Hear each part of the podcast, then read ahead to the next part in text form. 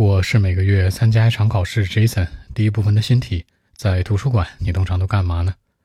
What do you usually do in the library? Actually, most of the time, I would just, you know, sit in the library, then spend some time on my phone. You know, the free Wi-Fi is quite user-friendly, by the way. I don't have to pay for it really fast, you know. But uh, if I need to get ready for my final exams, I mean, I'll read some books and study something, you know. So that's it. 那大多数情况下，你可以说 most of the time，大多数时间下。如果你想逼格更高一点，可能像开大型会议啊，在多数条件下呀，说的很宏伟那种的，很宏观那种的，你可以说 under the most circumstances，这种是 OK 的。但在口语当中说它可能有点大，有点装，拿到第三部分还 OK。那玩手机，玩手机是什么呢？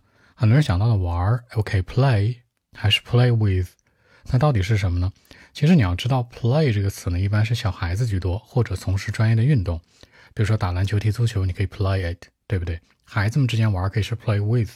再比如说，它有一个很负面的内容，那玩弄别人的感情，play with emotions，这都是一个怎么说呢？不太精准的表达。真正玩手机是什么？你花时间在你的手机上，那叫 spend time on my phone，也就是玩手机。那我花时间在我的手机上，那你可以去看一些电影啊，聊个天呢。在手机里搜东西啊，或怎么样，总之那就是花时间在上面，一定要注意。方便的，方便的这个词呢，那个 convenient，大家要注意一下，它其实是最使用最高频的，也就是说考官都听烂了的。你可以说什么 user friendly，对于这个使用者来讲很友好的，什么意思啊？就是非常方便，这是最地道的。其次你可以说 convenient，还有一个问题是方便分很多种，省时省力呢？那省时呢？time saving。那这个现在的高铁什么的特省时，很方便。你说的是 time saving，那你也可以说的很有效率，efficient 或者 effective 很有效果。也就是说，本身方便方便的这个词呢，你要看它本身的含义，在不同句子里面不一定就是说你要上来去硬翻译。所以说可以强调呢，user friendly, convenient, efficient, effective, time saving。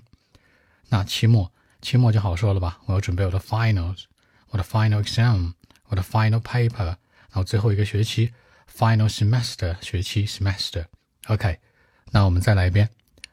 Well, actually, most of the time I would just sit in the library, then you know, spend some time on my phone. The music, movies, you know, the free Wi-Fi is quite user-friendly in the library. I don't have to pay for it really fast. But uh, if I need to get ready for something like my final exam, I'll read some books, you know, then study something. So that's it. 好，更多文本问题，微信 b 一七六九三九一零七。